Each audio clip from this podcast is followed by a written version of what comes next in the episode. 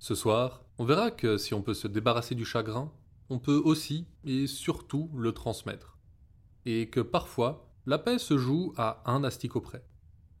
La créature du soir est une terrible, une ignoble dinde-garou.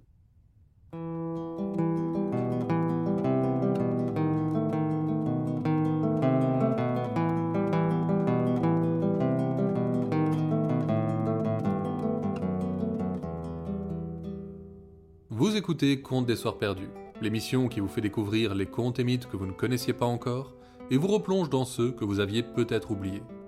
Ceci est l'épisode 32, Camarades encombrants, et nous allons y plonger dans les anciens contes russes rassemblés au XIXe siècle par Alexander Afanassiev.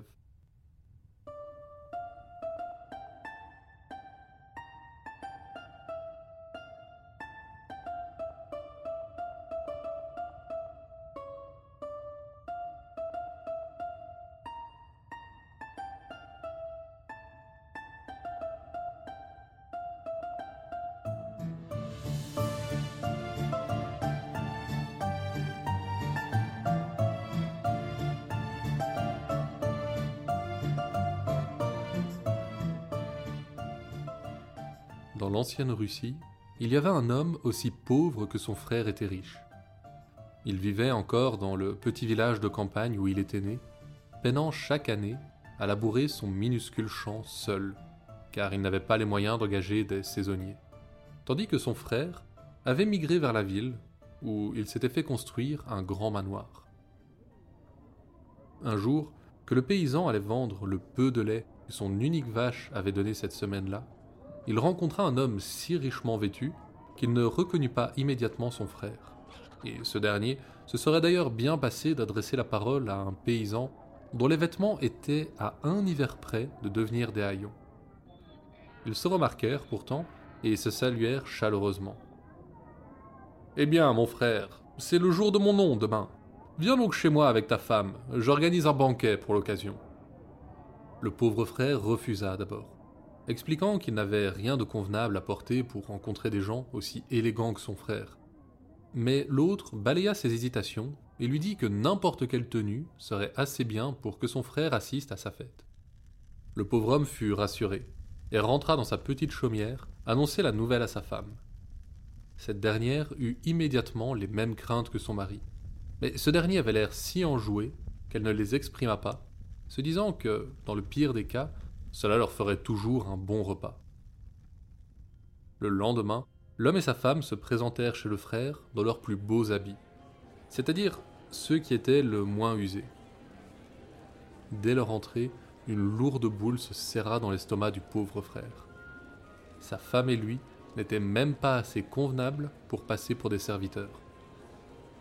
Les convives burent et se régalèrent toute la soirée, mais les valets ignorèrent les deux parias. Le frère, lui, si occupé qu'il était à divertir ses riches amis, n'eut pas un mot ou même un regard pour son jeune frère.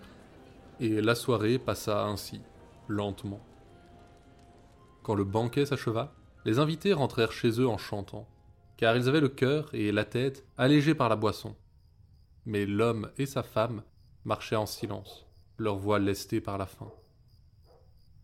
Allons, ce n'est pas correct, si nous ne chantons pas, on pourrait penser que mon frère n'est pas un bon hôte. Quoi? Tu voudrais qu'on rentre en chantant après une telle soirée? Égosie-toi si tu veux, mais tu le feras seul. L'homme haussa les épaules et se mit à chanter. Mais rapidement, une voix se joignit à la sienne. Il s'interrompit, surpris, mais sa femme avait toujours le même air boudeur. Il reprit sa chanson, et la voix reprit avec lui. L'homme regarda partout autour de lui, mais la rue était déserte. Une troisième fois, il entama un air joyeux, et à nouveau, la voix entra en duo. Cette fois, le pauvre frère continua à chanter, et il remarqua que la voix reprenait son air différemment, un peu plus tristement. Alors, il la reconnut. Chagrin, c'est toi Bien sûr, qui d'autre? Je vais t'accompagner un peu. Ils arrivèrent bientôt à la ferme, mais alors que l'homme s'apprêtait à entrer, Chagrin lui susurra. Tu ne vas pas te coucher le ventre vide tout de même. Viens, allons boire une bonne pinte à la taverne. Je n'ai pas d'argent. Tu t'inquiètes pour rien. Tu as bien une veste sur le dos, non? Et l'homme se dirigea vers la taverne, où il but sa veste en quelques verres. Il se réveilla le lendemain, trop tard pour travailler au champ, et avec en prime une migraine colossale. Mais ça n'importait guère, car Chagrin lui conseilla de combattre le feu par le feu, et il échangea cette fois sa charrette contre quelques bières. Bientôt, il n'eut plus à s'inquiéter de l'heure à laquelle il se réveillait, car il n'avait plus ni charrue, ni quoi que ce soit pour s'occuper de sa terre, et il se retrouva encore plus affamé qu'avant. Sommes-nous de sortie ce soir? Non, tu m'as déjà fait perdre le peu que j'avais. Je n'ai plus rien à échanger pour de la boisson. Quoi? Comment peux-tu dire une chose pareille alors que ta femme a deux manteaux? Il ne lui en faut qu'un. Et une gueule de bois remplaça bientôt le manteau. Maintenant, tu peux me quitter, chagrin. Je n'ai vraiment plus rien. Allons, nous sommes amis, non? Fais-moi confiance et va plutôt emprunter la charrette et le cheval de ton voisin. Et le paysan s'exécuta. Chagrin le mena alors jusqu'à un grand champ à l'abandon, au milieu duquel une énorme pierre dépassait du sol. À deux, ils réussirent à la soulever, et en dessous, le paysan découvrit un fabuleux trésor. De l'or, des bijoux et des pierres précieuses, plus qu'il n'en avait jamais imaginé. L'homme demanda alors à Chagrin de descendre dans le trou pour l'aider à charger tout ça dans la charrette. Mais quand il ne resta plus une piécette dans le trou et que Chagrin tendit la main vers son compagnon, l'autre répondit Désolé, si je te laisse sortir, tu me feras boire tout ça également, et je serai aussi pauvre qu'avant. Et il bascula la pierre pour reboucher le trou. Avec le trésor, il acheta une petite forêt et s'y fit construire un grand manoir. De ce jour, le pauvre frère et sa femme n'eurent plus jamais à s'inquiéter de remplir leur assiette. Quand vint le jour du nom de l'homme, il invita son riche frère, qui découvrit avec horreur en arrivant au banquet qu'il était à peine mieux habillé que les serviteurs. Mort de jalousie, il harcela son cadet pour découvrir d'où lui venait cette richesse soudaine, et l'autre lui expliqua tout en détail. Conscient que son frère risquait de tenter sa chance, il fit bien attention à l'avertir de la présence de chagrin sous la pierre. Mais l'autre n'écouta pas cette partie et le lendemain, il se rendit au champ. Mais lorsqu'il dégagea à Pierre, Chagrin sortit d'un bond. Tu pensais vraiment me garder enfermé? Quoi? Non, non, vous me confondez avec mon frère. Oh non, tu m'as eu une fois, mais pas deux. Je ne te lâcherai plus d'une semelle, tu peux me croire. Et de grands crus en taverne sordide, le riche frère dilapida toute sa fortune.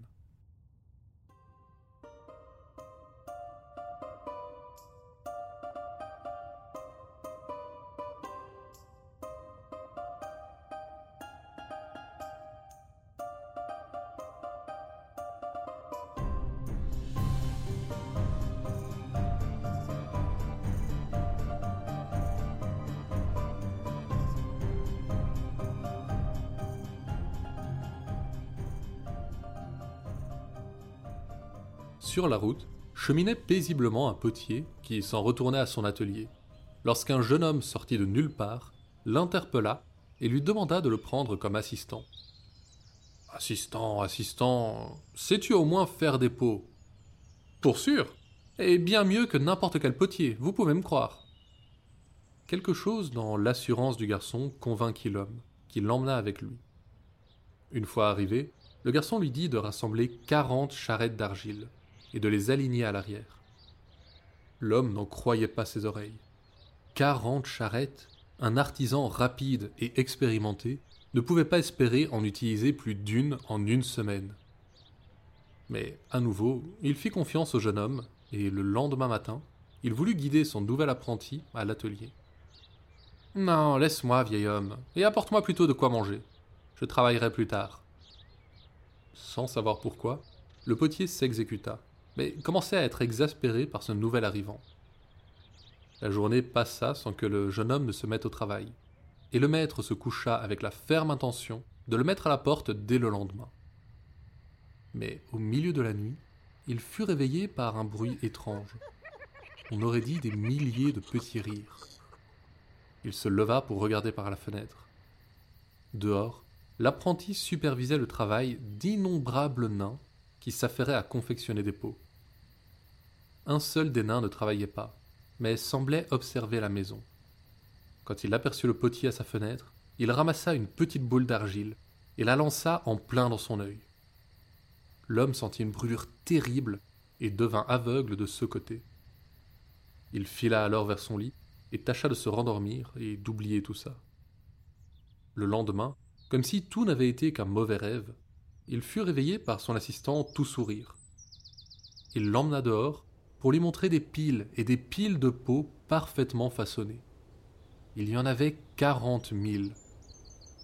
Le jeune homme demanda cette fois au potier de préparer quarante charrettes de bois, car il cuirait les pots cette nuit, et la journée passa. Mais cette nuit-là, un nouveau bruit réveilla le potier. Il y avait encore les petits rires, mais surtout un autre, plus fort, hystérique. Et parmi tout ça, un bruit de poterie brisée. L'homme se précipita à sa fenêtre, mais se fit discret cette fois. Dehors, un gigantesque brasier rugissait, menaçant de dévorer l'atelier. Et au pied de cette fournaise, s'esclaffait le garçon en brisant les pots au milieu des flammes, entouré par les nains qui entretenaient le feu. Cette fois, la terreur suffit à renvoyer l'homme au lit. Mais avec le lever du soleil, il retrouva son courage. Il fallait que cela cesse. Ce garçon n'était pas normal. Et en plus, désormais tout l'argile était gâché. Mais lorsqu'il arriva dans la cour, il fut accueilli par son assistant. Ah, patron, vous voilà. Je venais justement vous chercher. Regardez-moi ça. Avez-vous déjà vu des poteries si bien cuites? Pas une qui se soit fendue. Éberlué, le potier regardait le tas de pots intact. Il en oublia même son dessein de chasser l'assistant qui, la nuit suivante, s'entoura à nouveau de ses serviteurs pour peindre magnifiquement les pots. Finalement, ravi, le potier se mit en route vers le marché avec sa précieuse cargaison. Il vendit le tout en quelques heures, car ces trois derniers jours, le garçon avait également envoyé ses nains en ville, briser tous les pots qu'il pouvait trouver. Les citadins s'arrachèrent les créations de l'homme, et il s'en retourna chez lui, riche. Malgré tout ce dont il avait été témoin ces trois dernières nuits, il partagea équitablement la somme avec l'assistant, et lui souhaita chaleureusement bonne route quand ce dernier annonça qu'il devait partir. Le potier se remit alors à l'ouvrage, comme il avait l'habitude de le faire, et une semaine plus tard, il retourna au marché avec de jolis pots de sa propre confection. Mais de toute la journée, il ne fit pas une seule vente. Il se demandait ce qu'il se passait lorsqu'un passant l'interpella. Encore toi, vieux charlatan Tu ferais mieux de partir, personne ne t'achètera de peau. Ils sont jolis, mais dès qu'on y met un peu d'eau, ils tombent en miettes. On est prévenu maintenant. Et plus jamais, le pauvre potier ne fit la moindre vente. L'argent des pots de l'assistant fut vite dépensé, et bientôt, le potier dut vendre l'atelier et s'en aller mendier.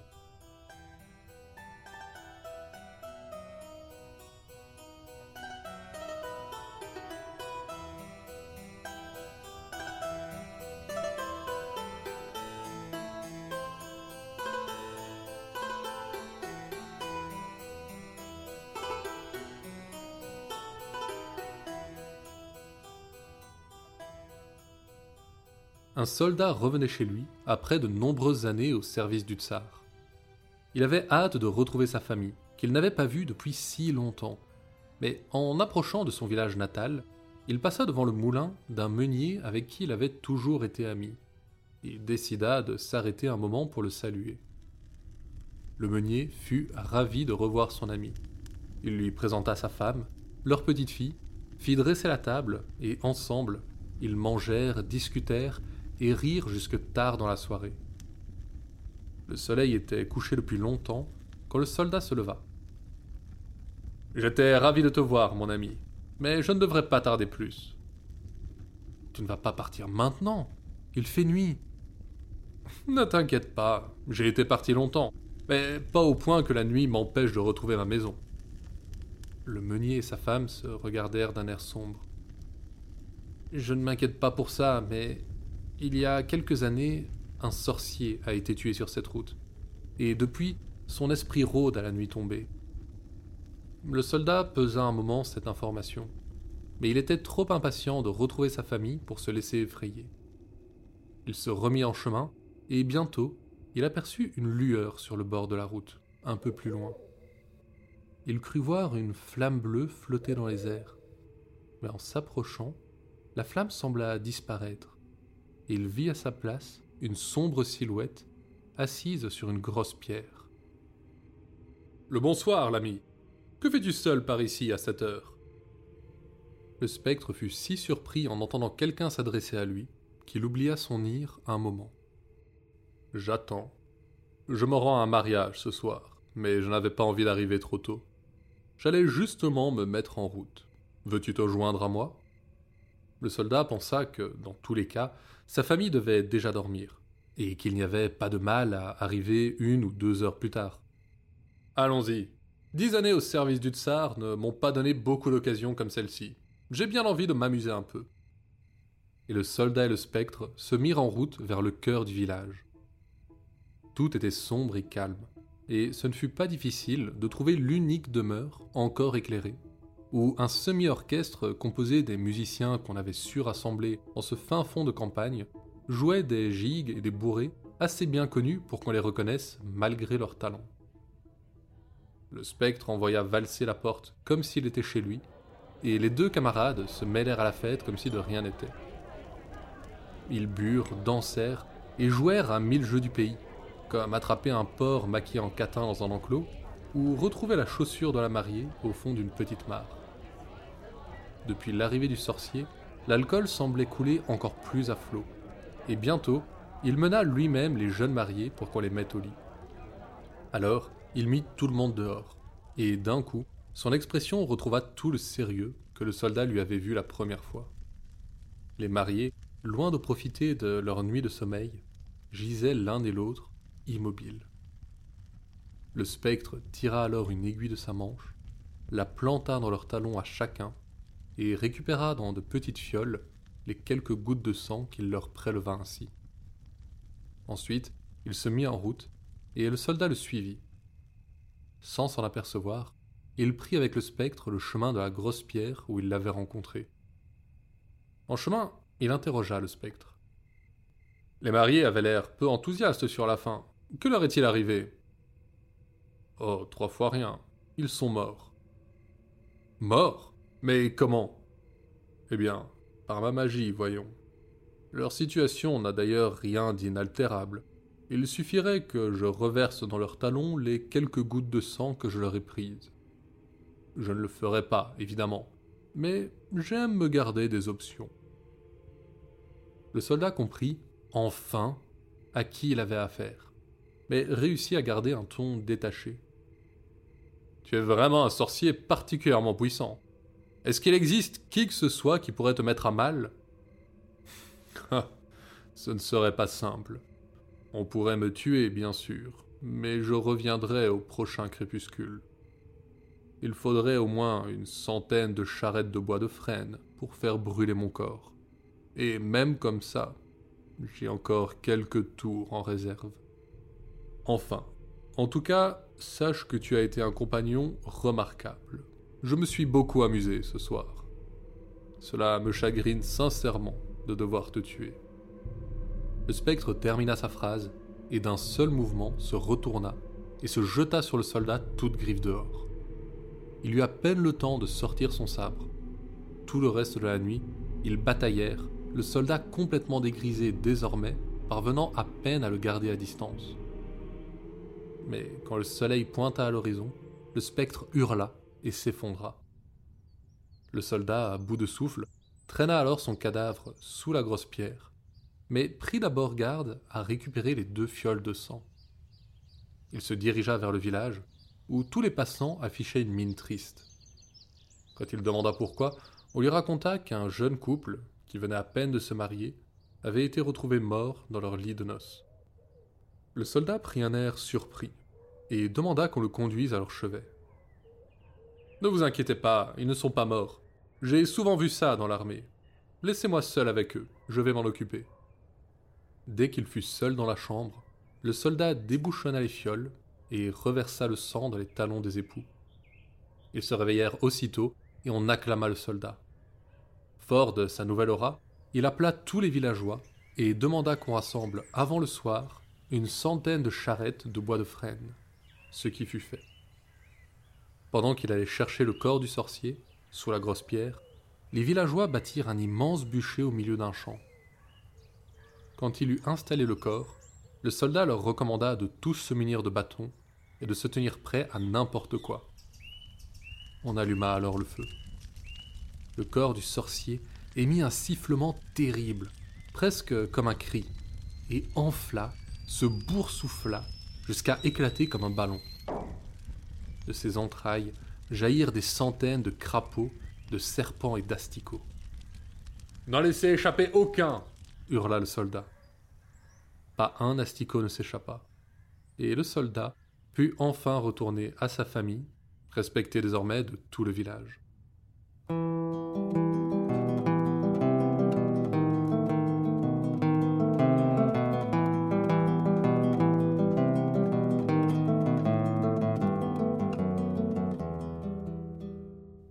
Voyez cette petite dinde ridicule? Innocente, semble-t-elle. Méfiez-vous, si vous ne voulez pas que ce dîner de Noël sur pâte ne vous vide de votre sang pendant la nuit.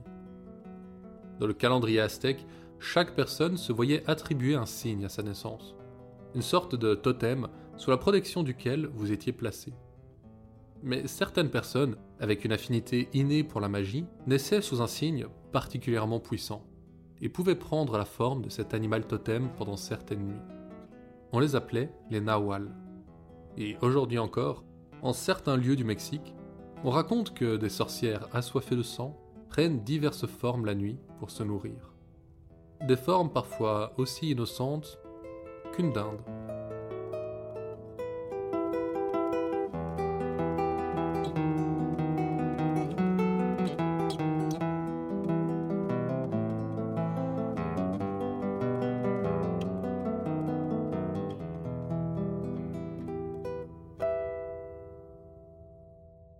Les contes de ce soir proviennent tous de l'incroyable recueil d'Afanassiev, publié au XIXe siècle et qui reprend plus de 600 contes traditionnels russes. Comme Basile ou les frères Grimm, c'est à ce folkloriste qu'on doit la sauvegarde de toutes ces histoires, qui auraient disparu sans lui. À travers ces récits, c'est l'âme de tout un peuple qui survit. Et je vous recommande vivement de vous y plonger en attendant le prochain épisode russe. C'est déjà tout pour ce soir. Conte des Soirs Perdus est une création de l'œil de Biliana Blake. Vous pouvez nous suivre sur Facebook et Instagram pour plus d'histoires sur les créatures du folklore et nous soutenir sur Tipeee si le podcast vous plaît. L'émission sort un jeudi sur deux sur toutes vos plateformes de podcast. La prochaine fois, on s'aventurera pour la première fois en Amérique du Sud pour découvrir les origines de notre monde, celui du cinquième soleil, et des noms beaucoup trop compliqués à prononcer.